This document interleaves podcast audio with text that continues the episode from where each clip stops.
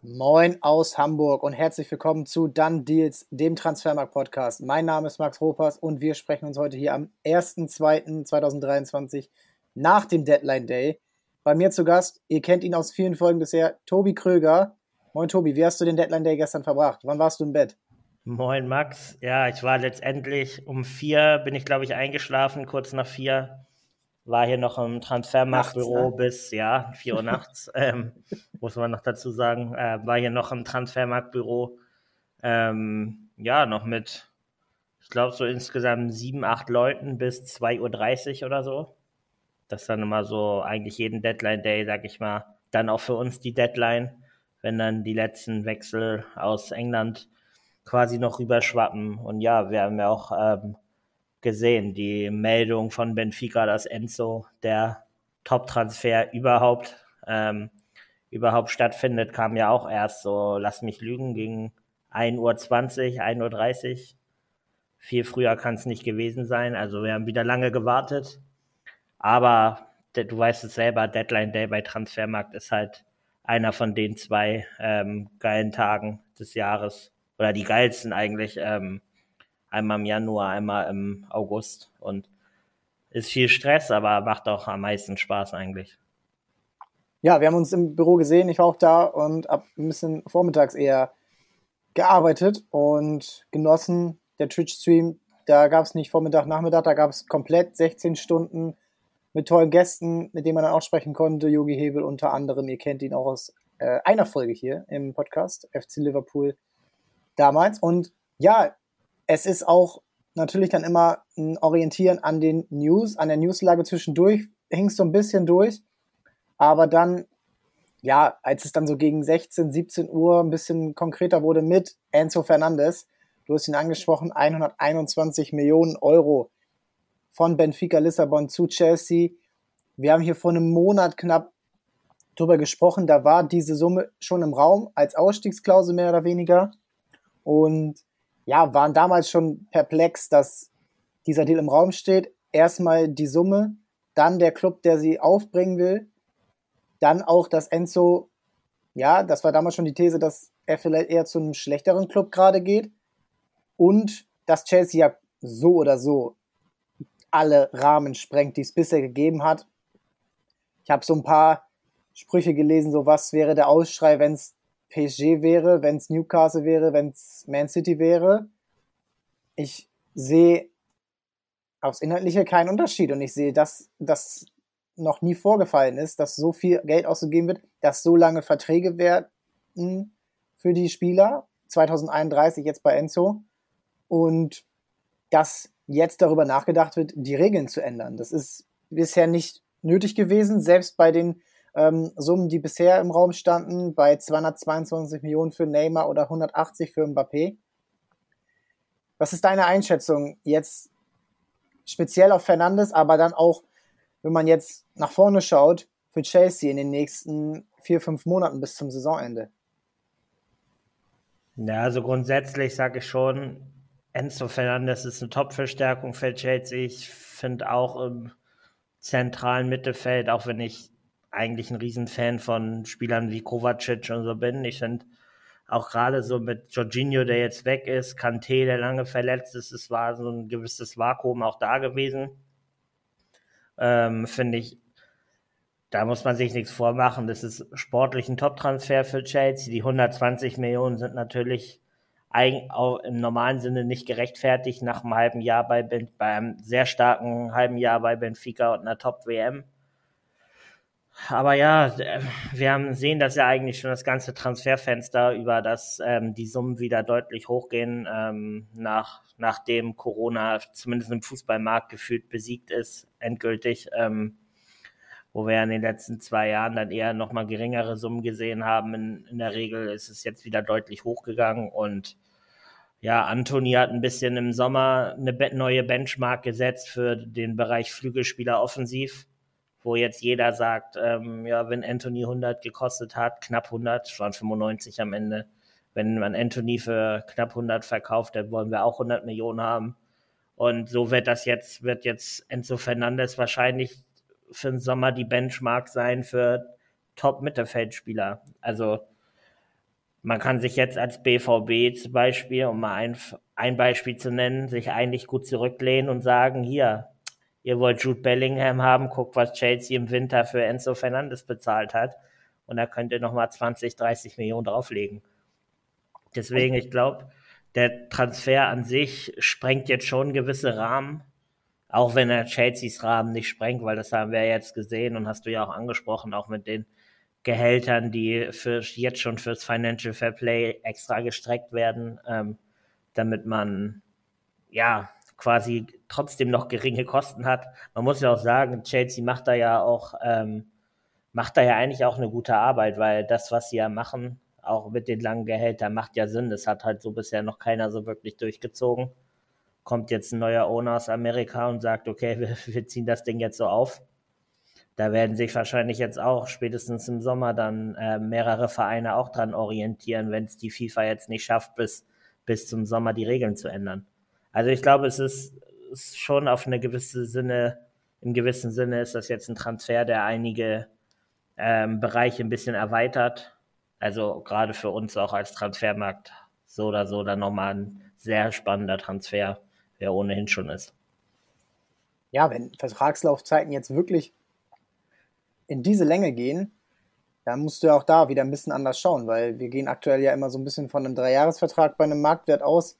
Hast du ja immer hier auch genauer erklärt. Mhm. Und das wird jetzt natürlich auch wahnsinnig spannend. Und was du hier auch sehen musst, die Spieler sind ja dann viel mehr an einen Verein gebunden und auch an ihr eigenes Geld, weil sie haben für, das sind acht Jahre, das ist wahnsinnig viel Geld, was dann sicher ist. So und was dann auch natürlich einerseits natürlich sehr viele schöne Sachen bringt. Du kannst dein Leben planen, du kannst dein, äh, du kannst so ein bisschen auch das ja schon als Rentenvertrag sehen für einen gerade mal 20-Jährigen. Bei Vertragsauslaufen ist er knapp 30.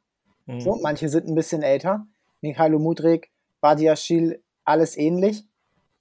Und jetzt ist du, bist du natürlich in einer Situation, dass Chelsea komplett anders aufgestellt ist als alle anderen Vereine. Und das geht jetzt ja direkt schon los. Also die Champions League in einer oder zwei Wochen, ich muss genau nachgucken, wann, äh, wann ah, sie. Da würde ich aber trotzdem noch mal gerne einhaken zu dem Punkt, den du gerade gesagt hast, muss ich einmal dazwischen grätschen. Es ist ja auch noch mal die Frage, ähm, bei den langen Verträgen, zu wessen Vorteil ist es eigentlich? Also ich habe jetzt auch noch mal länger drüber nachgedacht und komme eigentlich auch zu dem Punkt. Natürlich kannst du immer sagen, äh, Mikhailo Mudrik hat jetzt quasi, ja, ausgesorgt, hat er auch mit dem neuen Vert äh, beim normalen Vertrag bei Chelsea. Aber er hat jetzt ein, was war das, achteinhalb, acht Jahresvertrag.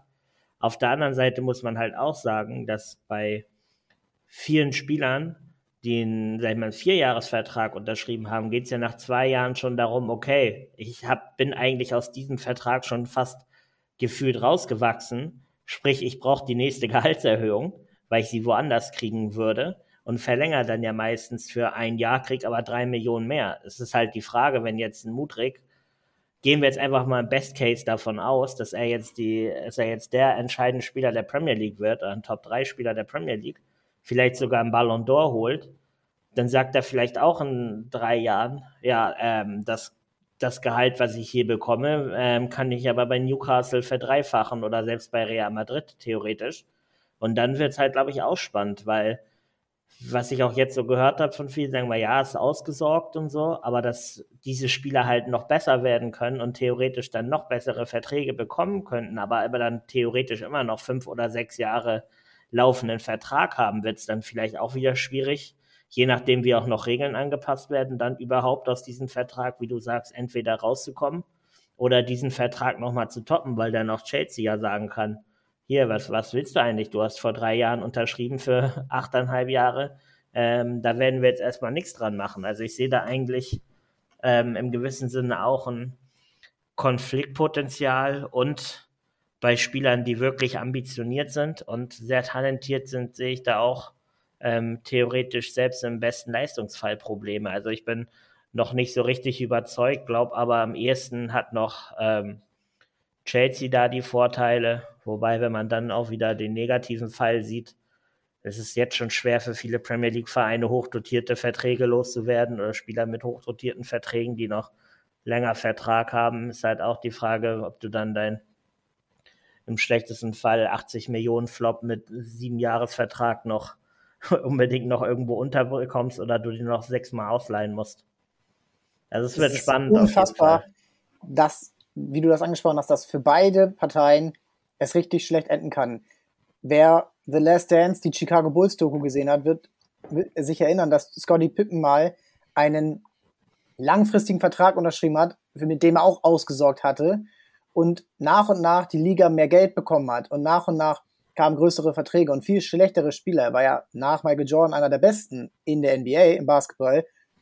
Und er wurde aber immer auf diesen Vertrag, den er viel früher unterschrieben hat, festgenagelt und sagen, hier, da hast du unterschrieben, wir ähm, wir brauchen hier gar nicht drüber reden und du hast bis 1998 Vertrag und das geht alles nach unserer Pfeife. Das ist ja in Amerika noch ein bisschen äh, härter, dass mhm. du ähm, die, dass du letztendlich dich nicht groß wegstreiten kannst und dass du, wenn dann getradet wirst. Und dann, ja, war das sein Problem und das war seine große Frustration über diese ganze Zeit. Und das kann einem Enzo, das kann einem Mudrik oder sonst wem auch passieren. Und auf der anderen Seite kann es aber auch sein, dass Enzo Fernandes sich im Sommer, weiß ich nicht, äh, die Achillessehne reißt und nie wieder auf die Beine kommt und ja. sieben Jahre noch das Geld bekommt. Letztendlich zocken alle ins Ungewisse. Es ist absolutes Zocken und ich bin nicht sicher, wie das enden soll, weil du einerseits natürlich gerade Spieler aus Mutrik, Ukraine, das ist die unsicherste Lage, die ein Land haben kann und er unterschreibt seinen Vertrag seines Lebens und äh, das mit es wird irgendwie Konsequenzen haben müssen, in welche Richtung auch immer. Und wenn wir jetzt auf den Kader gucken, da ist jetzt außer Jorginho keiner mehr groß weggegangen. Der ist bei Arsenal 12 Millionen Euro ungefähr Ablöse. Aus meiner Sicht ein super Deal. Aber lass uns bei Chelsea bleiben, kurz. Mhm. Denn dieser Kader darf in der Champions League nur 25 Leute fassen. Du darfst dann nur 25 einsetzen. Du darfst von den Neuzugängen nur drei neue melden. Meine erste Theorie wäre jetzt gewesen, Enzo, Mudrik, Joao Felix. Dann hast du aber keinen Badiashi dabei. Und selbst wenn, musst du dann ja auch, wenn du entsprechend viele äh, nominiert hast, 25 in der Hinrunde, musst du dann ja Leute aus deinem bestehenden Kader rausnehmen. So, das Wird aber ein vierter Platz quasi frei, dadurch, dass Jorginho weg ist? Nee. Du kannst nur drei nur, Nur drei, drei neue und dann ähm, war es das. So, da hast du dann Pech gehabt. Und das spielt Dortmund aus meiner Sicht in die Karten. Denn auf jeden Fall werden Neuzugänge nicht spielen. Irgendwer auch immer. Badia Schiel, ähm, das, das kann auch, ja, das kann sonst wer sein. Ähm, das kann ein, das kann aber auch ein Kukurei aus dem Sommer sein. Das kann ein Wesley Fofana sein, theoretisch, ne? Und das ist jetzt natürlich die komplette Frage, wie geht man damit um? Ne? Ein ein äh, Chukwumeka, ein Andres Santos, ein Fofana, äh, Madueke. Alles Spieler, die theoretisch Einsatzzeit benötigen, die für die Champions League nach Chelsea gekommen sind und die jetzt eventuell nicht bekommen. Das wird sehr, sehr undurchsichtig und eine wahnsinnige Herkulesaufgabe für Graham Potter, diese Mannschaft aufzustellen. Und irgendwer wird auf jeden Fall Probleme bekommen, dort jetzt Spielzeit zu bekommen. Hast du bei irgendwem Sorge, dass das passiert, wo du den Wunsch hast, dass er sich eher nach vorne entwickelt oder die Chance? Boah, schwierig, zu, schwierig zu sagen. Ähm, mir ist natürlich auch aufgefallen, dass dieser Kader einfach gefühlt riesig ist und es wenig Spieler gibt, wo man sagt, die fallen jetzt wirklich komplett ab. Also es ist auch in der Dichte eigentlich ein, ein super Kader. Ich sag mal, wenn man jetzt den fehlenden Top-Mittelstürmer meiner Meinung nach jetzt mal rausnimmt, den, den sie nicht haben, den sie auch nicht geholt haben in dem Sinne. Aber sonst ist es ja Hatten ja auch nicht so viel. Also. Warum auch jetzt, wenn man so viel ausgibt, auch mal die größten Letztendlich muss man aber auch sagen, gerade im Mittelstürmerbereich gab es jetzt aber auch nicht so viele Alternativen, auf die man hätte zugreifen können unbedingt oder hätte müssen. Ist ja auch dann die Frage, selbst wenn du 600 Millionen ausgibst, ob du dann auf, auf Krampf nochmal 700 ausgeben musst, kannst und willst. Fraglich, sie halten ja auch viel von Harvard, davon aber eigentlich mal weggekommen. Ähm, Ja, was mich eigentlich noch am ehesten gewundert hat, dass beispielsweise ein Chukwu Moeka nicht noch ausgeliehen wurde, jetzt am Deadline Day. Ähm, dass man das bei Ziyech jetzt, muss man ja sagen, wir haben jetzt ähm, knapp 15 Uhr.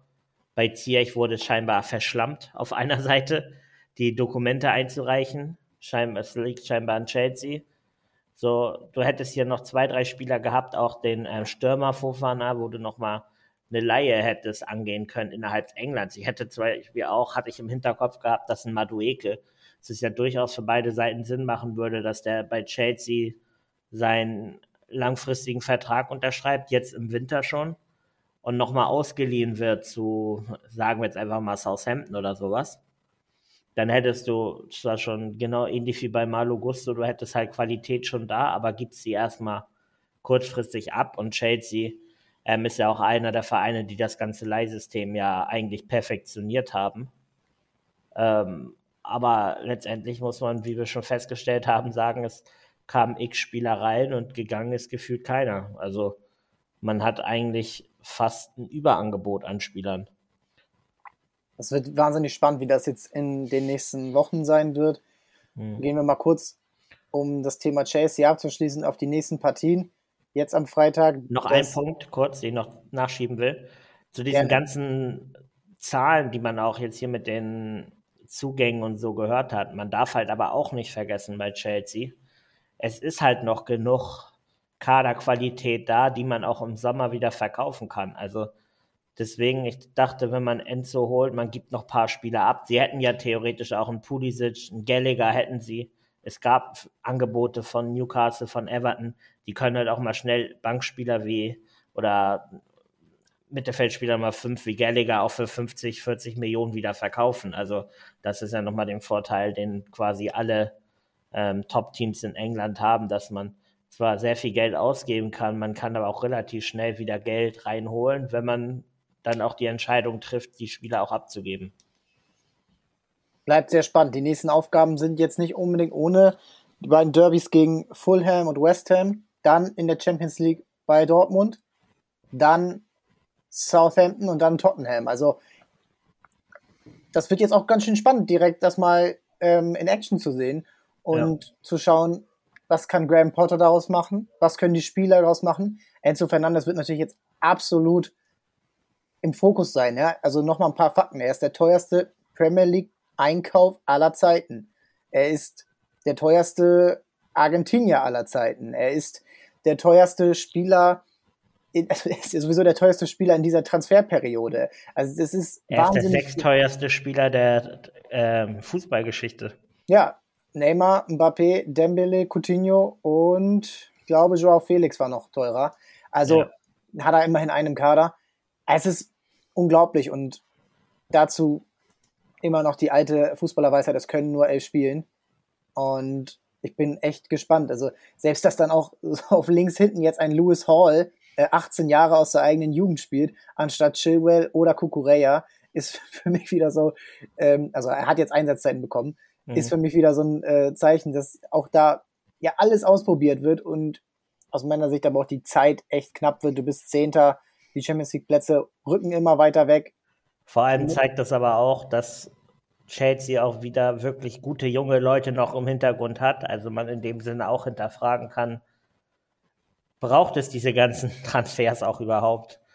Also das kann man allein deshalb schon wieder fragen. Louis Hall gut, gut gespielt bisher. Natürlich, Chilwell war lange verletzt. Ich vermute den auch jetzt in den nächsten Wochen. Ich glaube, der ist auch wieder im Training, genau wie James braucht es diese Transfers in dem Sinne. So, du holst einen Malo Gusto, Top-Talent, hast aber Reese James, den ich teilweise auch, wir kommen ja bestimmt auch noch zu Cancelo, aber ähm, vielleicht sogar, wenn er, also in dem letzten Jahr, wenn er fit war, fast der formstärkste Rechtsverteidiger war. Das kommt hin. Also Cancelo, Alexander Arnold ist nicht in Form. Hakimi kannst du vielleicht noch nennen, ähm, jetzt bei der WM. Hm. Und dann wird es aber auch schon dünn. Dann bist du schnell bei Carvajal und Pavard ja, auf den absoluten also Top-Positionen und Marius Wolf. Ja. Aber ansonsten, ähm, ja, du hast Cancelo angesprochen, lass uns zu den Bayern kommen. Cancelo, wir haben am Montag schon, Manuel und ich haben drüber gesprochen, was das für den FC Bayern bedeutet, ihn zu holen. Jetzt ist er da. Ganz kurz deine Einschätzung. Glaubst du, dass das die Probleme, die Bayern gerade hat, lösen wird? Oder glaubst du, dass da mehr notwendig ist von Trainerseite, dieses, ja, dieses Kaderkunstwerk, was es ja eigentlich ist beim FC Bayern, wieder auch auf dem Platz äh, erfolgreich zu machen? Ja, ich glaube in der Tat, man muss das sogar trennen, weil natürlich kann man sagen, äh, Masraoui ist jetzt länger verletzt, ähm, Pavard war zuletzt nicht in Form, beziehungsweise auch angeschlagen verletzt. Ich habe jetzt grundsätzlich bei Bayern auch, weil ich das Gefühl habe, wenn es normal läuft, kann noch ein Stanisic da spielen auf rechts. Ich hatte jetzt eigentlich nicht das Gefühl, dass man unbedingt auf RV, also Rechtsverteidiger, nachlegen muss. Auf der anderen Seite kann man auch sagen, wenn ein Spieler wie Cancelo auf den Markt kommt, und das war ja auch jetzt recht kurzfristig, man ja auch gehört, Sonntag war scheinbar der erste Kontakt, dann darfst du nicht zögern. Und wenn du dann auch noch so einen guten Deal bekommst, dass du auch noch ähm, eine Laie mit Kaufoption für diesen Spieler bekommst, der auch links spielen kann, kommt ja noch dazu. Und so intelligent wie er auch unter Pep gespielt hat, wo Außenverteidiger ja auch mal so einen halben Sechser geben, ähm, finde ich das auch nochmal vielleicht eine Alternative, die man jetzt vielleicht noch gar nicht auf dem Schirm hat, dass der vielleicht auch mal bei Bestbesetzung auch nochmal ins Mittelfeld nachrücken kann. Also der gibt diverse Optionen auf dem Weltklasse-Niveau, das musst du durchziehen. Ist auch, ja, wird sich, glaube ich, auch, werden sich diverse Teams, auch wie Real Madrid oder so, geärgert haben, dass sie die Chance nicht genutzt haben, die sie jetzt, die Bayern kurzfristig bekommen hat. Die Ernsthaft? Probleme bei Bayern sehe ich eher so im Zusammenspiel Goretzka-Kimmich, was seit eigentlich seit gefühlt zwei Jahren nicht mehr so funktioniert wie zur Anfangszeit. Bayern-Probleme sehe ich eher in dem ja, Einsetzen der, ja, wie sagt man das, fast schon so Vereinslegenden, die Spieler mit der großen Lobby, wo ich auch ein Goretzka, aber auch ein neuer Thomas Müller und so sehe. Also das wäre eigentlich nochmal ein eigenes Podcast-Thema so. Ich glaube nicht, dass Cancelo jetzt das große Problem löst, aber es ist für mich trotzdem absoluter ähm, Sahnetransfer. Note 1 plus, kann man nicht besser machen. Anderer Transfer von Bayern am letzten Tag. Marcel Sabitzer wechselt per Laie ohne Kaufoptionen nach dem Vernehmen zu Manchester United. Und du hast das ja nicht so schöne Zusammenspiel aktuell von Goretzka und Kimmich angesprochen. Ansonsten hast du noch im Sechserbereich Gravenberg, der noch nicht so reingefunden ist. Ich glaube, noch kein einziges Spiel von Anfang an gemacht hat, äh, Pflichtspiel. Und dann gibst du den vierten ab, der sich gut gemacht hat in dieser Saison, der zuverlässig war, der anscheinend ja auch ein bisschen besser mit Kimmich harmoniert hat. Kannst du das nachvollziehen, dass dort so kurzfristig und dann ohne direkten Ersatz auf der Position das dann auch bewilligt wurde? Ja, kann ich nachvollziehen. Gravenberg muss mehr spielen. Das bricht jedes Mal mein Fußballherz, dass, okay. dass der Mann immer auf der Bank sitzt. Ich sehe in ihm so großes Potenzial und wie gesagt, Kimmich Goretzka passt für mich nicht, passt irgendwie nicht mehr zusammen so wirklich. Beide, beide sind zu offensiv nebeneinander. Ähm, Sabitzer hatte sogar noch ganz gut gepasst, meiner Meinung nach, zu Kimmich. Das hatte sich ganz gut ergänzt. Hat aber auch wenig gespielt, teures Gehalt. Ich kann mir vorstellen, Sabitzer wollte auch schnell weg. Und man muss ja auch ähm, sagen, was ich eben angedeutet habe, Nagelsmann hat ja auch ein gewisses Problem mit äh, Musiala Müller, dass er eigentlich ja Musiala spielen lassen will. Müller muss aber irgendwie gefühlt von der Lobby her auch spielen. Und Nagelsmann hat ja auch Musiala immer mal wieder jetzt getestet, dass er ein Stück zurückgezogener spielt. Also das ist auch nochmal eine Option. Ähm, ich glaube, fürs Mannschaftsgefüge ist es jetzt gar nicht schlecht, dass Sabitzer ähm, geht und es ist ja auch für ihn eine gute Chance. Weiß ja auch Bayern, so, da Eriksen ist jetzt verletzt, Van de Beek ist verletzt, die brauchen unbedingt jemanden noch fürs Zentrum und dann, ähm, warum dann nicht sein, ja, zentralen Mittelfeldspieler Nummer 4 quasi einmal ins Schaufenster Premier League zu stellen, vor allem da ja Leimer auch im Sommer kommen wird ähm, und man Sabitzer wahrscheinlich im Sommer versucht hätte zu verkaufen. Also ich glaube, es ist für, eigentlich für alle Seiten nochmal eine gute Lösung und dann kann man sich im Sommer entspannt zusammensetzen und gucken, äh, was dann dabei rauskommt. Was natürlich für Sabitzer auch wahnsinnig cool ist, ist die Situation bei Man United gerade der mhm. darf neben Casemiro spielen, der darf neben Bruno Fernandes spielen. Also mein erstes Gefühl so aus dem Bauch heraus ist, dass das richtig stark sein kann, dass das eine richtig gute 6, 8, 10 werden kann oder 6 mit Casemiro und dann eine 8 mit Sabitzer und dann vielleicht eine offensivere 8 mit Bruno Fernandes und dann noch eben davor richtig gute Spieler mit, äh, mit Rashford, mit auch äh, Wechhorst jetzt, mit ähm, ja, Jaden Sancho vielleicht auch mal wieder, Elanga, also Anthony, alles Mögliche, was dort eben äh, Rang und Namen hat. Und ja, das ist auch eine schöne Sache. Du kannst jetzt in, Kur in Kürze gegen Barcelona spielen in der, in der Europa League. Du kannst um die großen Plätze in der Premier League mitspielen. Da geht es jetzt auch bei Man United jede Woche Schlag auf Schlag. Einen spannenden Trainer. Also, ich kann das gut verstehen und ja. könnte am ehesten sagen, okay, am ehesten wird der Verlierer der FC Bayern aus diesen drei Parteien sein. Bleibt aber abzuwarten. Das hängt so ein bisschen an Gravenberg, das hängt so ein bisschen an Nagelsmann, wie er sich jetzt macht. Und das können wir ja auch dann schon in Kürze sehen. Heute Abend gegen Mainz, dann in Wolfsburg und in Kürze dann ja auch schon gegen PSG. Also die Aufgaben äh, lassen nicht auf sich warten. Bleibt auf jeden Fall interessant, gerade auch, weil die Konkurrenz nicht geschlafen hat. Wir haben Eintracht Frankfurt angesprochen, Philipp Max ist da, Saint-Just ist nicht da. Das äh, wäre nochmal ein äh, Faktor geworden, wenn der gekommen wäre. Es hätte die Innenverteidigung aus meiner Sicht stabilisiert. Aber jetzt auf Philipp Max bezogen, gibt dem Eintracht-Team nochmal eine andere Note, ne? Dass du jetzt auf links einen hast, der ein bisschen wie Philipp Kostic die Linie runtergehen kann und dem du auch vertrauen kannst. Ja, in den großen Spielen, er ist europäisch erfahren mittlerweile durch Eindhoven, er ist Bundesliga erfahren sowieso und auch für Frankfurt wieder aus finanzieller Sicht ein Top-Deal mit einer Kaufoption für zwei Millionen im Sommer. Ja, würde ich auch sagen. Also ich habe ihn jetzt bei Eindhoven, muss ich gestehen, länger nicht gesehen. Ja, ich auch nicht, aber. Ähm, aber grundsätzlich, er wird es nicht verlernt haben, gehe ich mal von aus. Und auch die Statistiken zeigen das jetzt nicht unbedingt.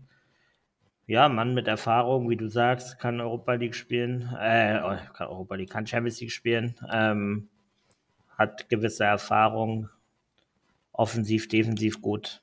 Finde ich auch eine für den Winter eine absolut gelungene Lösung. Im Sommer muss man eher auf den Flügeln gucken, wie das auch mit Knauf und so weitergeht, aber grundsätzlich guter Transfer für die Eintracht. Ja, und Pellegrini in dem Zug auch wieder abgegeben. Also an sich auch das, den Fehler vielleicht korrigiert, den du im Sommer dann gemacht hast, als du Pellegrini im Zuge des Kostic-Transfers zu dir geholt hast. Und ja, das, das macht einen erfolgreichen Club aus, dass du schnell handelst und auch ohne zu zögern Fehler korrigierst, erkennst und dann korrigierst, äh, die dann eben nicht so lange Auswirkungen haben. Auf der anderen Seite lässt das sein Kostet-Stil auch ein bisschen schlechter wieder aussehen im Nachhinein. Klar, kannst du natürlich so sehen. Ähm, es ist sowieso immer so ein bisschen verstrickt, wenn du eben diese äh, Tauschdeals oder ja, ähm, Verhandlungsmasse mit reinbringst. Das ist alles immer, ja, da sind sehr viele Parteien mit dabei und vielleicht war das jetzt auch nicht unbedingt die allererste Option von einem Pellegrini zu Eintracht Frankfurt zu gehen, nur weil jetzt von dort der neue Spieler kommt, der auf deiner Position spielt. Also deswegen schauen wir, wie es, sich entwickelt.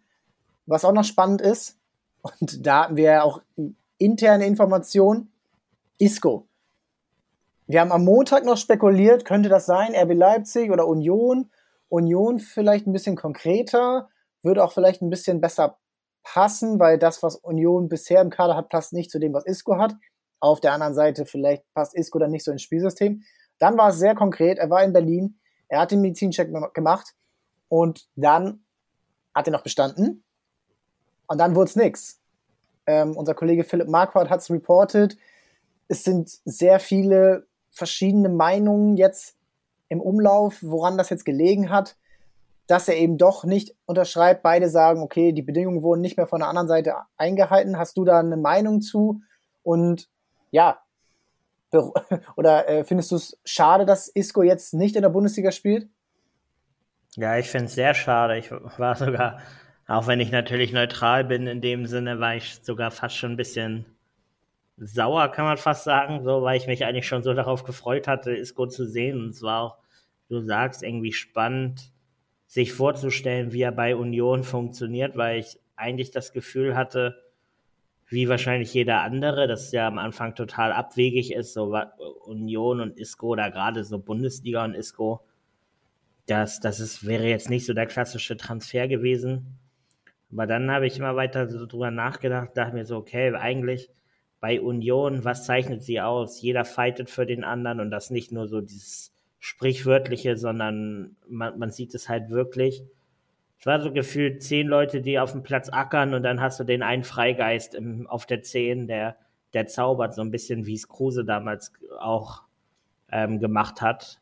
Deswegen, ich glaube, es hätte funktioniert, es wäre cool gewesen. Auch sieht man ja eigentlich auch an dem Transfer. Natürlich kann man sagen, er ist nicht mehr der wie früher, sonst wäre er ja auch kein Kandidat, aber Union muss man sagen, ich höre es eigentlich nicht mehr gerne, diese diese Sprichwörter oder diese, diese Zitate, das kleine Union Berlin. Also man, man spielt jetzt, wird nächstes Jahr wahrscheinlich sogar Champions League spielen.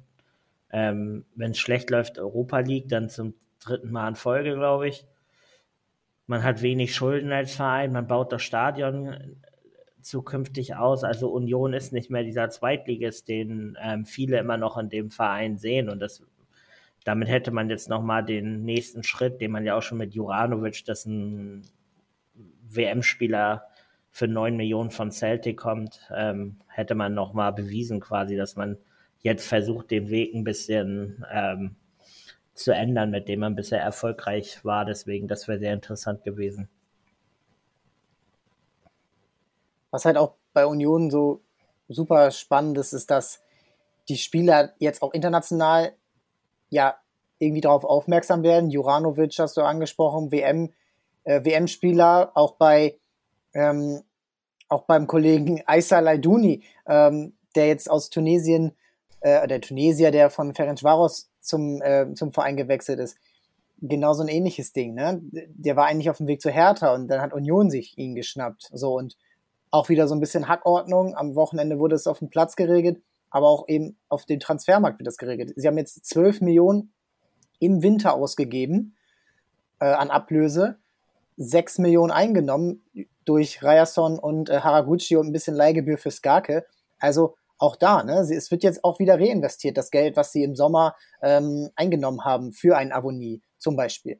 Und das lässt halt darauf schließen, dass dieser Verein eben langfristiger plant und nicht einmal äh, jetzt die großen Einnahmen sammelt, sich erstmal komplett solide ausstellt und dann auch Richtung, ja, zweigleisig Plan wieder geht. Nee, die sind ganz oben mit dabei. Sagen wir mal Top 6, Top 7 langfristig in Deutschland. Äh, ähnlich wie der FC, SC Freiburg, die auf einem ähnlichen Level sind, die auch nicht mehr der kleine Verein sind, die auch hier Stadien ausgebaut haben, die auch wieder mal europäisch spielen, die auch in die Champions League wollen.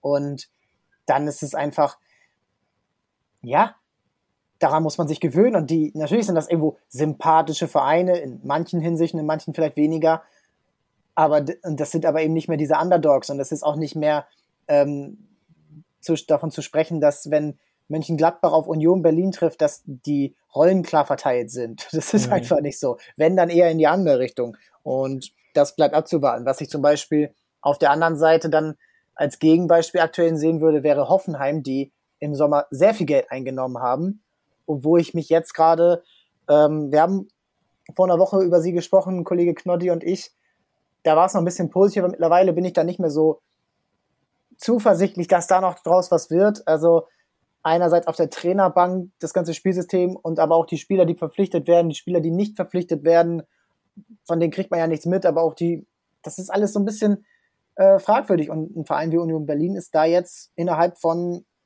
zwei Jahren richtig dran vorbeigezogen und es scheint sich jetzt auch nicht mehr wieder zu ändern.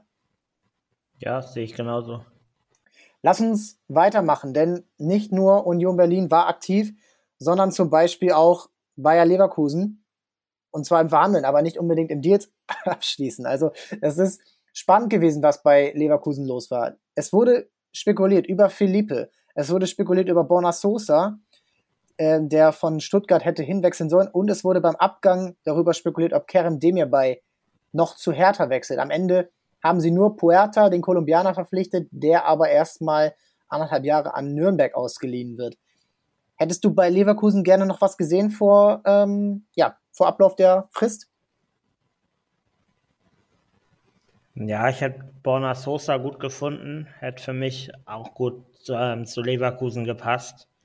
Hätte mich aber auch gewundert, hätte der VfB ihn jetzt so spät noch abgegeben. Äh, und da weiß man natürlich nicht, an wem Leverkusen vorher dran war.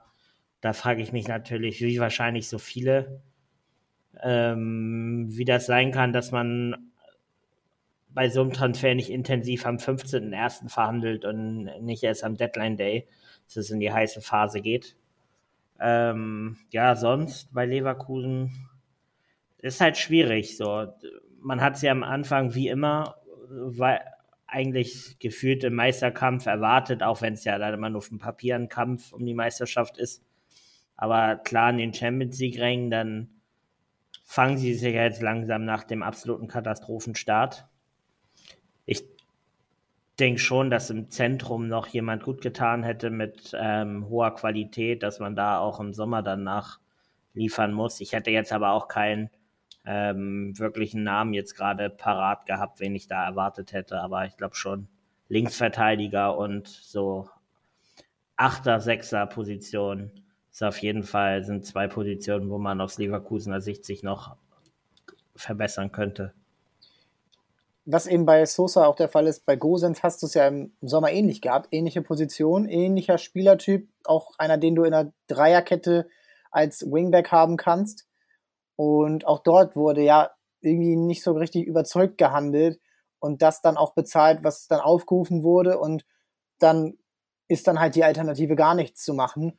Das finde ich irgendwie so ein bisschen äh, fragwürdig gerade ein bisschen bei Leverkusen, dass da diese Ziele irgendwie verfolgt werden. wie du sagst, halbherzig, so kurz vor Schluss äh, ja, ach so, okay. Und dann aber, natürlich gibt Stuttgart den nicht für 10 Millionen Euro ab. Und selbst für 15 wäre das aus meiner Sicht, kommen wir nämlich gleich zu, Hanebüchen gewesen, den jetzt auch noch zu verkaufen.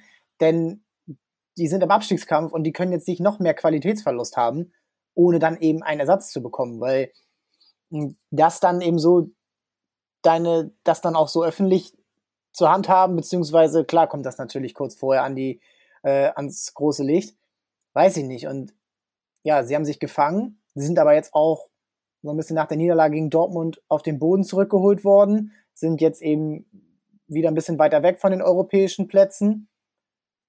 Bleibt, bleibt zu sehen, wie Leverkusen sich eben gerade deswegen entwickelt, weil sie ja schon so viel Qualität im Kader haben. Und dann gehe ich eher davon aus, dass dann im Sommer der große Knall auf der Abgangsseite kommen wird. Diaby wird's mal schauen. Bleibt abzuwarten. Und dann würde ich schon, weil wir eben über Stuttgart gesprochen haben, eh auch zu denen rübergehen. Borna Sosa bleibt.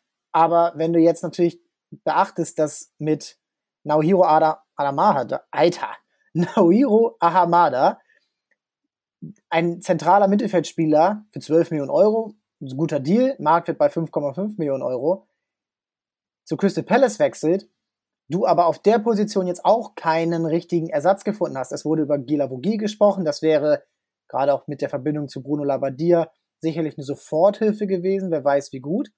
Du holst mit Diaz und Haraguchi zwar Offensive, aber im Mittelfeld und auch generell würde mich da mal deine Meinung interessieren. Ist das so der richtige Deal für Stuttgart? Weil ja auch da wieder dieses Verkaufen von jungen Talenten wieder so im Fokus steht, auch ohne Misslintat, dass man dann sagt, okay, das wollen wir alles haben, wir sind die Schwaben, wir brauchen irgendwie ein gutes Saldo, aber das Sportliche ist jetzt seit ein paar Monaten, Jahren wieder nicht so schön. Ja, ich bin beim VfB auch überrascht, dass, dass man quasi im zentralen Mittelfeld, ob man jetzt halt auf der 6 oder auf der 8, egal welche Position man nimmt, man meiner Meinung nach qualitativ, aber auch quantitativ zu schwach aufgestellt ist. Weil ich so sehe, Endo, absoluter Topspieler für Bundesliga-Verhältnisse, braucht man nicht drüber reden. Karasor, ja, an guten Tagen leicht überdurchschnittlich bis aber eher durchschnittlich. Und dann Enzo Mio, Nicolas Natai sind halt zwei Talente, sag ich mal, die sich aber auch noch nicht dauerhaft irgendwie beweisen konnten. Natai sogar jetzt in den ersten Spielen bei Labadia sogar Linksverteidiger gespielt. Ja, da frage ich mich schon ein bisschen, ob es da jetzt vielleicht auch ein, zwei Transfers vielleicht gab, an denen man gearbeitet hat für, für die Mitte und es hat nicht mehr geklappt. Wollte aber das Angebot für Amada, Ahamada so oder so annehmen, weil es schon verhältnismäßig ein gutes Angebot war. Der hat ja auch erst seit Sommer quasi Stammspieler gespielt.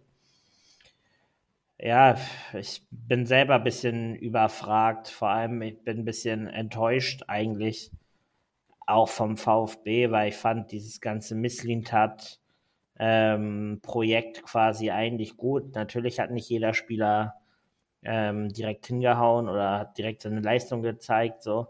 Aber der VfB hat interessante Spieler mit Potenzial geholt und dann sieht man, okay, neuer, neuer Manager und auch neuer Trainer, Labadia ist da und auf einmal sind wieder Spieler wie Gila Vogi im Gespräch, Haraguchi kommt. Man, Haraguchi ist ein guter Bundesligaspieler, so ist es nicht, aber ist jetzt mit 31,5 auch keiner, mit dem du noch die nächsten vier Jahre planst und muss man jetzt abwarten, wie das da weitergeht.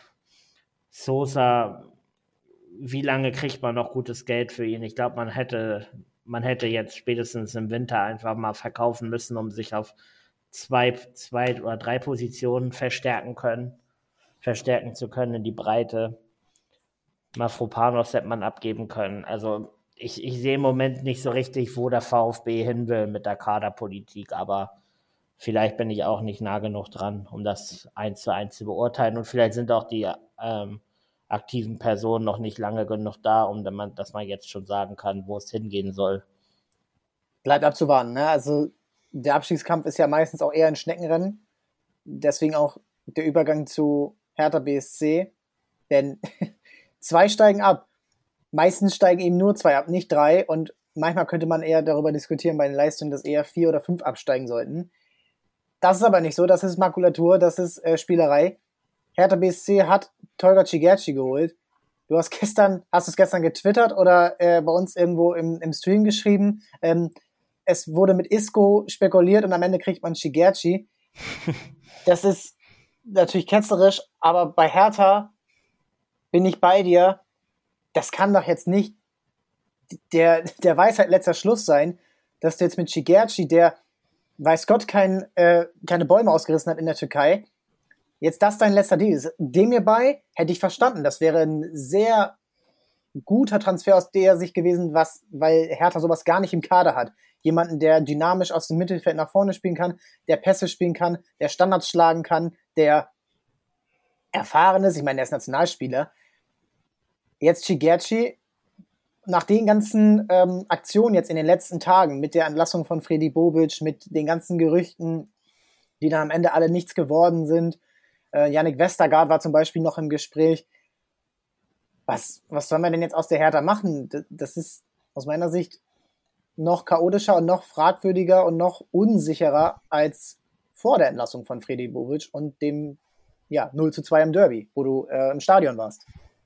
Ja, also ich, ich muss echt sagen, ich, die Hertha macht mich fast sogar ein bisschen sprachlos.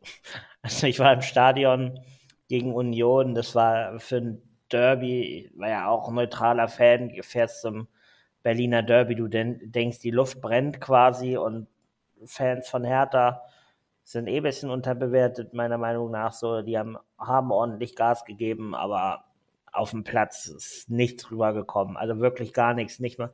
Man sagt ja immer, wenn spielerisch nicht klappt, dann versuch über den Kampf reinzukommen. Es war, in allen Belangen war das nicht Bundesliga tauglich, muss man auch leider so sagen. Und ich finde es schade, weil wir auch eben gesagt haben, die Hauptstadt, eine Stadt wie Berlin hat Bundesliga-Potenzial und hat auch Potenzial für zwei gute Clubs. Und was Hertha da auch macht in der Transfer, ja, in der Transferstrategie, ich, ich würde mal ketzerisch sagen, da blickt keiner mehr wirklich durch. Also, wie man äh, auf Platz 17 mit den Leistungen der letzten Wochen aus dem Deadline Day rausgehen kann mit Tolga, nur mit Tolga Cigerci, der sicher ein Kämpfer ist und auch alles für Hertha geben wird, auch Vergangenheit bei Hertha hatte. Aber tut mir leid, so das, das, das, das fällt mir auch echt schwer, das schön zu reden. Das ist, dem hierbei wäre perfekt gewesen, wie du schon gesagt hast, guter Bundesligaspieler, ähm, hätte das ganze Mittelfeld gleich auf normal ein anderes Niveau heben können, in Anführungsstrichen. Man hat ja auch ich habe eben eine Grafik gesehen bei uns, die wir heute posten werden in Social Media.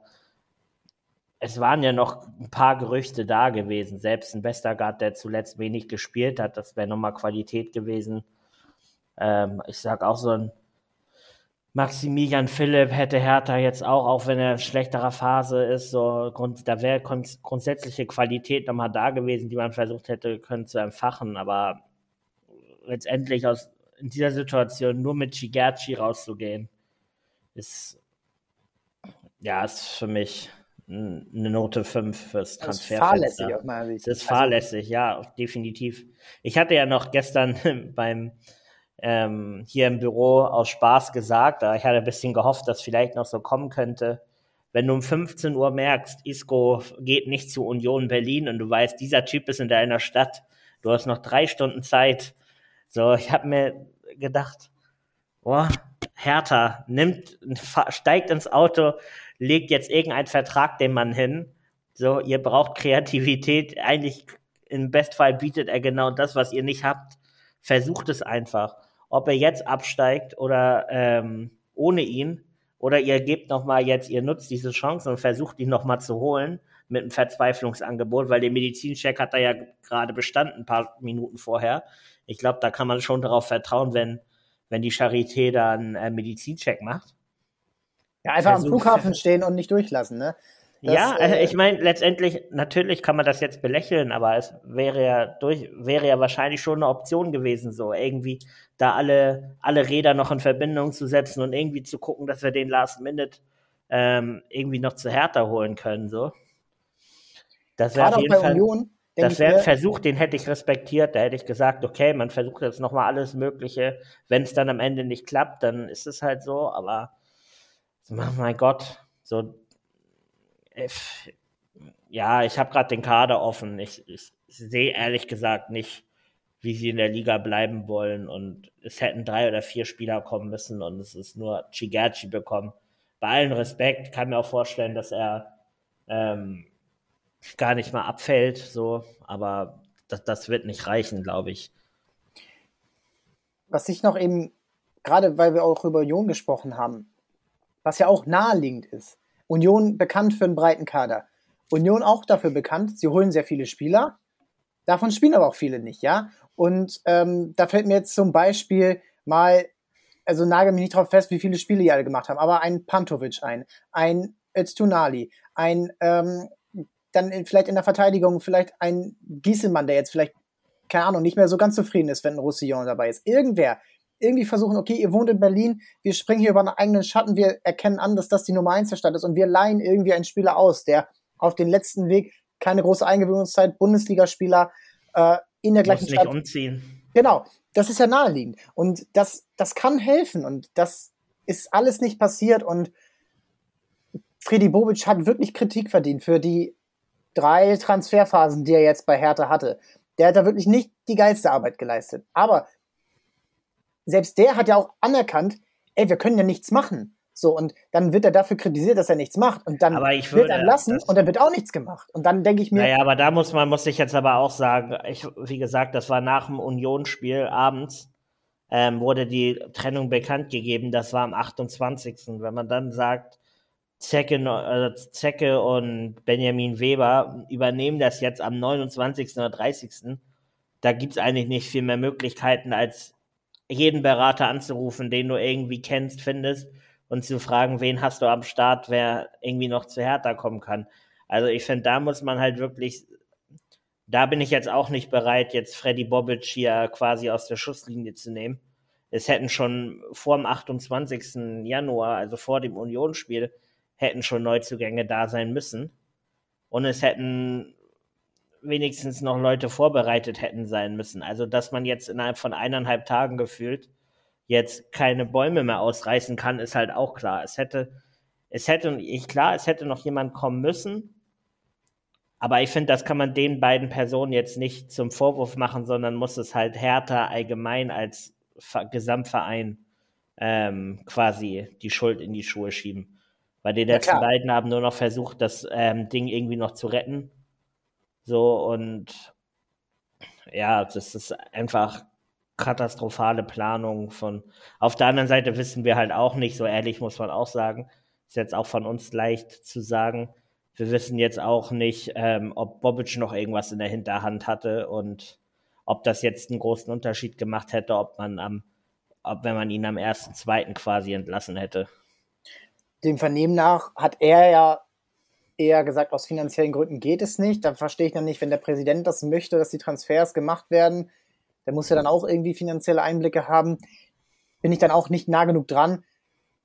Andererseits, ja, das ist dann aber auch einfach fehlende, mangelnde Kommunikation und fahrlässig. Und die einzige Hoffnung, die ich für Hertha habe, ist, dass Schalke und Bochum irgendwie noch schlechter sind und dass du in der Relegation dann wieder das Glück hast, dass du eben der Erstligist bist, der sich irgendwie für zwei Spiele oder das war ja nur ein Spiel gegen den HSV zusammenreißt mhm. und dadurch dann irgendwie die Klasse hältst, wie es früher der HSV war, wie es früher Werder Bremen war, äh, der erste FC Nürnberg, Eintracht Frankfurt, Wolfsburg. So, das ist die einzige Hoffnung, die ich habe, dass das irgendwie mit 27, 28 Punkten am Ende des Jahres reicht. Was ich ja noch, ähm, noch mal kurz sagen möchte zu Hertha.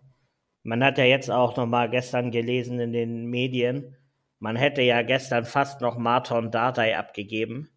Für zweieinhalb Millionen quasi nach Augsburg.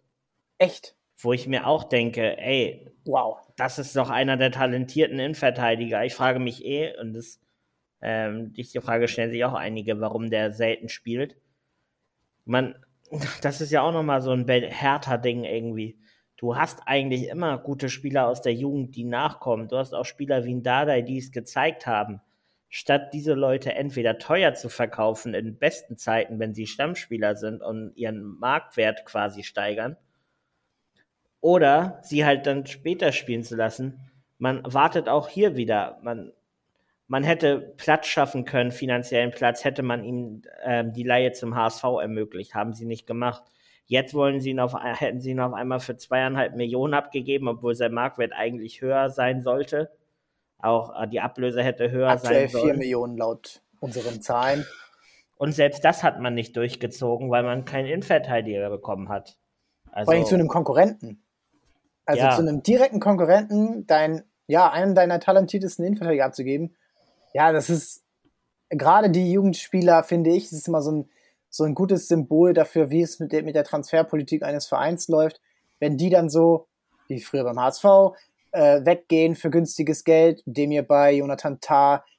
Ähm, und das ist jetzt bei Hertha genauso. Ne? Arne Meyer, gut, nee, auch danach jetzt nicht Bäume ausgerissen, Luca Netz, aber diese Spieler, das waren Hertha Prodigies. So. Die, die sollten bei, bei ihrem Verein sollten sie groß werden und das sind sie alle nicht geworden. Und selbst wenn du zurückgehst in Richtung äh, in Richtung Boateng, in Richtung äh, Niklas, ja, äh, also all diese Spieler, dann, dann ist es immer wieder so ein Fall, dass diese Spieler irgendwie nie bei Hertha glücklich werden. Und bei Dade habe ich immer so das, äh, das Gefühl, dass, oder den Eindruck, dass das auch ein bisschen an seinem Nachnamen liegt, dass er nicht unbedingt die Einsatzzeiten bekommt, die äh, ihm zustehen. Er ist immer zwischen, in den letzten Jahren zwischen Trainer Bonus und Trainer Malus ähm, gewesen und das ist irgendwie ja, nicht gut für ihn und ich glaube, für ihn würde wirklich ein Tapetenwechsel gut sein. Ja. Wohin auch immer. Äh, Augsburg hätte sicherlich das Beste aus ihm gemacht. Das wäre so ein bisschen zum deutschen Part. Wenn wir jetzt nochmal international schauen, da gab es auch einige Transfers, wenn wir mal natürlich dann auch bei den teuersten Transfers sind. Ähm, Anthony Gordon ein paar Tage davor von Everton zu Newcastle gewechselt. Dann ist äh, Pedro Porro noch gewechselt zum, äh, zu Tottenham. Du hast dann den Vitinha von SC Braga, nicht den von PSG, der zu Marseille gewechselt ist, für 32 Millionen Euro. Hast du irgendeinen Transfer, der dich so richtig von den, äh, ja, der so dich ein bisschen begeistert hat? Oder ist das alles für dich so, ja, okay, erstmal gucken? Schwierig zu sagen. Wir haben da gestern auch im Büro drüber diskutiert. Wir hatten auch Zeiten gehabt in den letzten Jahren, wo in einem Winter Transferfenster, wenn wir froh waren, dass ein 15 Millionen Transfer stattfindet. Jetzt merken wir aber auch schon, wenn wir sehen, Zabani für 22 Millionen von Dynamo Kiew zu Bournemouth oder Bournemouth wo Traoré mit Obligation to buy, also Kaufpflicht im Sommer 30 Millionen. Oder selbst Vitinha, der auch nur, den quasi auch nur Experten kennen, quasi von Braga für 32 Millionen zu Marseille geht. Das gefühlt so, diese Deals ein bisschen, es verwässert mittlerweile so. 20 Millionen sind nicht mehr die 20 Millionen, die es irgendwie vor zwei Jahren waren oder vor drei Jahren waren und so so dass sie finden, dass man so ein bisschen auch den Hype nicht mehr so richtig spürt.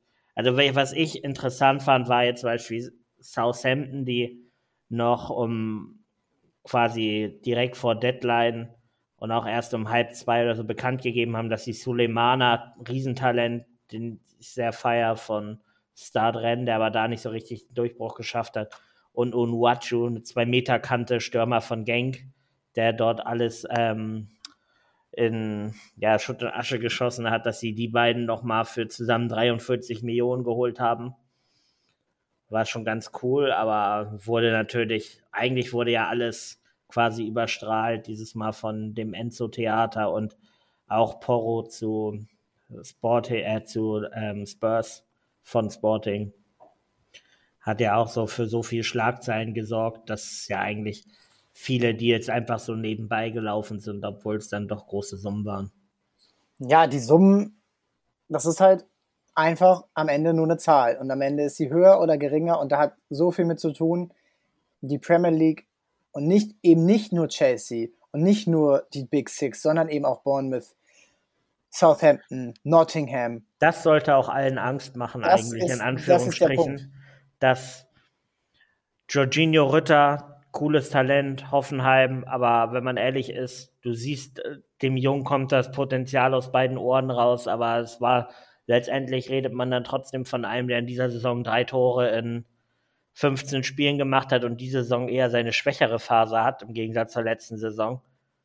Geht für 32 Millionen zu Leeds United. Leeds United holt aber auch Aronson von für 32 Millionen im Sommer holen Sinisterra, das sind alles Top-Talente in anderen Ligen gewesen, teilweise in kleineren, und die gehen bei allem Respekt so. Ich will auch gar nicht jetzt gegen Nuke, äh, gegen Leeds schießen, so, aber Leeds ist halt nicht Arsenal, ist halt nicht Chelsea, ist halt nicht, ist halt kein Top-Verein, so.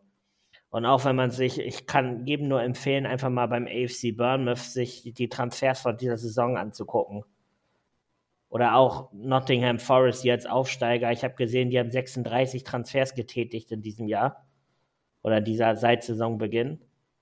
Muss man sich mal angucken, was für Spieler da teilweise hinwechseln. Und das sind nur Aufsteiger. So, da.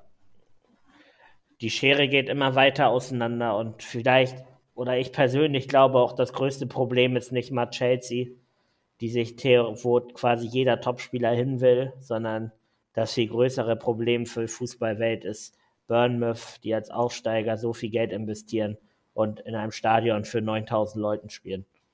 Ja, allein an einem Spieler wie Saniolo kannst du erkennen, ich glaube, ob du das auch geschrieben hattest, der hat die Wahl zwischen Bournemouth und Milan und kriegt das deutlich finanziell bessere Angebot von Bournemouth. Und wenn du dir auch die Ablösesummen, die gezahlt wurden, von ähm, Vereinen aus Italien und Spanien guckst, das ist ja fast gar nichts. Ich glaube, in, in Spanien sind es insgesamt 20 Millionen, die jetzt im Winter von allen Clubs ausgegeben wurde. Das ist bei Chelsea, ja, das ist nicht mal ein halber Spieler. Und dann musst du dir wirklich überlegen, wie kann das weitergehen? Und ja, die Champions League ist dann immer noch so ein bisschen Ausgleich, dass dort eben nur vier oder dann demnächst vielleicht fünf Premier League Clubs spielen. Aber das ist dann auch alles. Also das ist dann eben auch das Ende, weil du, du hast irgendwann gar nicht mehr den Reiz, in irgendeine andere Liga zu gehen. Wir haben im Sommer über Lukas Paquetá gesprochen, der von Lyon zu West Ham gewechselt ist. Wir haben über einige andere Spieler jetzt gesprochen, auch aus Deutschland, die wirklich zu den absoluten Kellerkindern dieser Liga wechseln oder ab und zu auch mal in die zweite Liga. Ne? Ja. Selbst da sind ja Mannschaften richtig finanziell potent. Fulham hatte, hat in der zweiten Liga, euch zwei Jahre lang Mitrovic gehalten oder zweimal ein Jahr lang ihn halten können. Einen der für mich besten 10, 15 Mittelstürmer überhaupt, weil einfach das Potenzial bei ihm ist. Aber wenn das nur in der zweiten Liga gezeigt wird, sieht das natürlich keiner. Ich habe noch ein gutes Beispiel zu dem Thema. Kann ich auch die Hörer hier nur an, den Hörern nur anraten, sich auch einmal den FC Burnley anzuschauen. Die waren bis, bis zum Sommer, bis sie jetzt abgestiegen sind, war es eigentlich ein Verein, der hat quasi nur Engländer, Schotten und Iren gehabt ähm, und quasi auch kein Geld ausgegeben jetzt in der zweiten Liga Umbruch mit Company. Die haben gefühlt die ähm, halbe belgische Liga gekauft, ähm, holen ein Talent nach dem anderen, holen, haben jetzt zum Beispiel wieder Lyle Foster, das ist einer, ich habe unseren Belgien-Experten gesprochen, der zwei Tore bei Westerlo in der ähm, belgischen Liga gemacht. Den holen die in die zweite englische Liga einfach für 11 Millionen Euro. Und auch Jordan Bayer, ausgeliehen von Gladbach, ähm, zu Burnley. Der ist jetzt Stammspieler dort und es wird jetzt schon diskutiert, ob er einfach mal locker flockig im Sommer für 10, 12, 15 Millionen gekauft werden sollte, obwohl sie immer noch in der zweiten Liga spielen. Die werden zwar aussteigen, weil sie die Punktzahl haben, aber finde erstmal, der, angenommen, er hätte jetzt bei Gladbach den Durchbruch geschafft dieses Jahr, finde erstmal einen Verein, der sagen kann, oh, wir würden, ähm, wir würden überhaupt nur überlegen, Jordan Bayer für 15 Millionen zu holen. Das wäre für die meisten Bundesligisten ein Rekordtransfer. Und hier sagt es einfach Burnley, die schon 30, 40 Millionen ausgegeben haben, planen das einfach mal jetzt gefühlt fest schon ein für die kommende Saison nach dem Aufstieg. Also. Ja, weil du auch da eben sehen musst, wenn man, wenn ihr euch das äh, vorbildlich auch anguckt, jetzt auf transfermarkt.de, den Kader, die Abgänge äh, in dieser Saison, also Sommer plus Wintertransfers, Nathan Collins zu Wolverhampton, dann äh, Maxwell Cornet zu West Ham, Dwight McNeil zu Everton und Nick Pope zu Newcastle. Das sind allein schon 70 Millionen Euro, die sie eingenommen haben als Absteiger in einer Liga. Und das sind Dimensionen, die nicht nur in Deutschland nicht gezahlt werden. Also stell dir mal vor, ähm, Schalke steigt ab in diesem Sommer und nimmt 70 Millionen Euro für ihre Spieler ein. Das will ich sehen. Also das wird nicht passieren. Ja. Da wird 7 Millionen Euro ist schon schwer. Und das ist einfach ein Missverhältnis, was sich in sehr vielen Fällen jetzt widerspiegelt und sich eben runterzieht bis in die zweite Liga in England. Und ich finde, die deutsche Liga hat immer noch einen kleinen Vorteil dazu, dass dieser Draht nach England immer schon da ist und Vereine wie Hoffenheim, Vereine wie auch Mönchengladbach durch einen Granit Xhaka vor ein paar Jahren, zum Beispiel äh, Dortmund sowieso auf einem ganz anderen Level, aber eben, dass solche Vereine Mainz, äh, Augsburg immer wieder Spieler nach England verkauft haben. Das muss aber auch nicht immer so weitergehen. Und dass du irgendwann wirklich von einer Super League sprechen musst, was die Spielerqualität angeht, weil die jetzt sich auf nicht nur sechs, sondern eben zwölf, 14, 18 Vereine verteilt. Die Superspieler, die eben aus Brasilien direkt dorthin wechseln, aus Portugal, ähm, aus Argentinien, aus Mexiko, aus den USA, also von der ganzen Welt. Und dann bist du in Spanien, in Frankreich, in Italien und dann irgendwie auch in Deutschland sehr schnell bei ähm, Sprungbrettliga für die Premier League. Und das kann ja eigentlich nicht der Anspruch eines ausgewogenen europäischen Spitzenfußballs sein. Genau. Ja, und da haben wir eigentlich auch schon den Punkt der, dieses Themas erreicht. Es war natürlich ein ereignisreicher Deadline Day, es war eine ereignisreiche Wintertransferperiode, aber eigentlich fast nur von der Premier League. Alle anderen ja. Ligen waren abhängig davon, was die Premier League macht.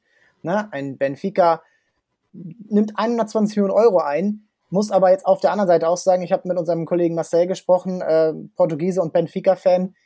Ja, die haben jetzt ihren besten Spieler abgegeben und müssen jetzt gucken, ob sie doch noch Meister werden in Portugal, weil sie jetzt auf die Kürze keinen Ersatz mehr gefunden haben. Auf der anderen Seite ist das aber ihr Geschäftsmodell, Spieler teuer zu verkaufen und ähm, günstig einzukaufen und dann teuer zu verkaufen. Allein River Plate kriegt ja anscheinend 40 Millionen Euro jetzt. Es ist mhm. einfach ein absoluter Wahnsinn. Und ja, das bleibt einfach abzuwarten, wie das sich in den nächsten ja, Transferperioden und Jahren überhaupt entwickeln wird, wie da die Vorstöße sein werden, was Regeln äh, angeht, wie die Vorstöße sein werden, wie europäischer Wettbewerb sich entwickelt. Die Champions League wird verändert. Die Frage ist, ob das überhaupt so weit kommt und gehe ich mal von aus, aber ob das dann so bleibt. Und mittlerweile ist das ein absolutes, ja, ja, ein absolutes, ähm, absoluter Fall, der nicht mehr wegzudiskutieren ist und wo dann natürlich die einzelnen Vereine der anderen Clubs auch irgendwann um ihre Relevanz fragen und irgendwann auch um ihre ähm, ja, Existenz bedroht sind, wenn das nur noch alles von der Premier League abhängt. Ja. Tobi, ich danke dir für diese Stunde Podcast-Expertise. Es hat Spaß gemacht. Wir haben 13 Folgen jetzt zu den Wintertransfers gemacht. Es hat uns sehr viel Spaß gemacht, auch mehr Folgen zu machen. Wir gehen jetzt in eine kleine Post-Deadline-Day-Pause beim Podcast. Wir werden dann pünktlich dann auch, wenn es wieder richtig losgeht, auch mit Champions League, äh, mit den ersten Marktwert-Updates hier bei uns, ähm, ein, zwei andere Stories, die wir auch planen für euch, ein bisschen was Neues, das werden wir alles genau aufzählen und äh, auflisten, was wir da alles machen werden, freuen wir uns schon drauf. Ja, und das äh, war's an diesem ersten, zweiten. Euch viel Spaß bei den, äh, bei dem Sichten der neuen Kadern, bei den Sichten der neuen äh, Verhältnisse, wer sind jetzt die Top-Marktwerte in der Premier League und so weiter. Und dann schauen wir aufs äh, Tagesgeschehen. Hast du ein Hast du ein, sagen wir mal, Spiel, auf das du dich jetzt in der Kürze richtig freust, wo vielleicht auch schon ein Neuzugang äh, seine, seine Qualitäten zeigen kann? Uh, äh, ich, ich, ich glaube, in ein paar Tagen ist schon ähm, Man City gegen Arsenal. Das ist so das Spiel, worauf ich mich so am ehesten ja. freue in nächster Zeit. Jetzt gar nicht wegen Neuzugängen, sondern allgemein, weil ich ja immer noch der Überzeugung bin, Man City wird Meister und das aber auch nur passiert, wenn sie das Duell gewinnen. Und da bin ich sehr gespannt, weil das die absolute Feuerprobe für Arsenal sein wird. Ein Punkt ist Minimum. Ansonsten ähm, kannst du dir schon mal äh, vormalen, dass der Arsch auf Grundeis gehen wird, ja. wenn City ihre berühmte Rückrunden-Aufholjagd startet, die 2019 zum Erfolg geführt hat, die letztes Jahr das war nicht unbedingt eine Aufholjagd, aber es war halt ein äh, Verhindern der Aufholjagd des FC Liverpool. Also die sind einfach gerade gegen Ende oft nicht aufzuhalten. Und dann ist ja auch schon wieder Champions League. Die Bayern am 14.02., Dortmund gegen Chelsea am 15.02., die Woche drauf dann Frankfurt gegen Neapel, Real Madrid gegen Liverpool ist auch noch ein Spiel. Also kann man sich eigentlich nicht mehr wünschen und das geht dann auch relativ nahtlos bis zum Sommer weiter äh, mit all den Wettbewerben. Und die nationalen Ligen sind spannend, vielleicht bis auf Italien. Und selbst da ist ja eigentlich spannend, dass endlich mal ein anderer Meister wird, Neapel. Ja, ist echt äh, richtig schön. Ich danke euch fürs Zuhören. Bleibt dabei. Abonniert den Channel, hört euch die alten Folgen an. Wenn ihr einfach mal bei Spotify zum Beispiel alte Folgen nach oben sortiert, könnt ihr euch die historischen Transfers von Real Madrid mit den Galacticos, von Chelsea mit Mourinho und Drogba, von Bayern mit Ribéry und Robben anhören. Also viel zu hören, auch wenn ihr das ähm, aktuelle aktuell nicht bekommt, sondern eben das historische. Auch sehr spannend, wie sich das alles entwickelt hat mit tollen Gästen. Und ja, ich danke euch und ciao, ciao. Bis dann, ciao.